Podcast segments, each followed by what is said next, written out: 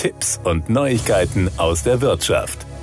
Der Verlust des Partners oder der Partnerin ist nicht nur emotional und sozial ein tiefgreifender Einschnitt, er hat oft auch Auswirkungen auf die finanzielle Lage der Hinterbliebenen, wenn sich das Verhältnis von Einnahmen und Ausgaben ändert. Regelmäßige Ausgaben müssen dann daran angepasst oder ein höherer Anteil des Einkommens für die Konsumausgaben aufgewendet werden. Hierzu zählen die Wohnkosten, die nicht ohne weiteres gesenkt werden können. Die statistischen Analysen von Daten aus den fünf Jahren vor dem Todesfall bis zum fünften Jahr nach der Verwitwung zeigen, dass Verwitwung im Alter unmittelbar und anhaltend mit einer Zunahme der Wohnkostenbelastung, dem Anteil des monatlichen Einkommens, der für das Wohnen aufgewendet wird, von ca. 17 auf 25 Prozent einhergeht. Der gestiegene Anteil an Einkommen, der für die Wohnkosten aufgebracht wird bzw. werden muss, führt auch zu einem größeren Anteil an Haushalten, die finanziell überbelastet sind. Nach der vom Statistikamt der Europäischen Union verwendeten Definition wird von Überlastung ausgegangen, gegangen, wenn mehr als 40 Prozent des Einkommens für die Wohnungskosten aufzubringen sind. Nach den Ergebnissen der Studie verdreifacht sich das Überlastungsrisiko von 6 Prozent vor der Verwitwung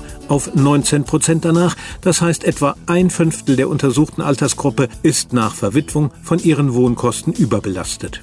Eine Wohnkostenüberbelastung führt häufig dazu, dass das verbliebene Haushaltseinkommen unter der Armutsschwelle liegt. Nahezu alle überbelasteten Verwitweten aus dem unteren Einkommensdrittel haben nach Abzug der Wohnkosten ein verbleibendes Einkommen unterhalb der Armutsschwelle. Dies trifft jedoch auch auf immerhin zwei Drittel der Überlasteten zu, die vor der Verwitwung dem oberen Einkommensdrittel angehörten. Wie stark die Wohnkostenbelastung nach dem Tod des Ehepartners oder der Ehepartnerin steigt, hängt in erheblichem Maße Maße vom Geschlecht, dem Einkommensniveau vor dem Todesfall und davon ab, ob man zur Miete wohnt oder im selbstgenutzten Wohneigentum.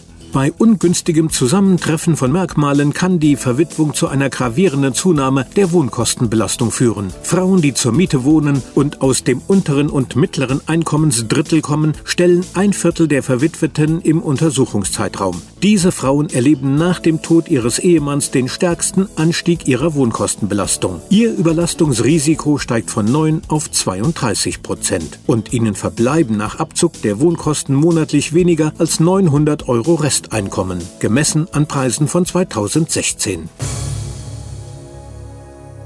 Das waren Tipps und Neuigkeiten aus der Wirtschaft.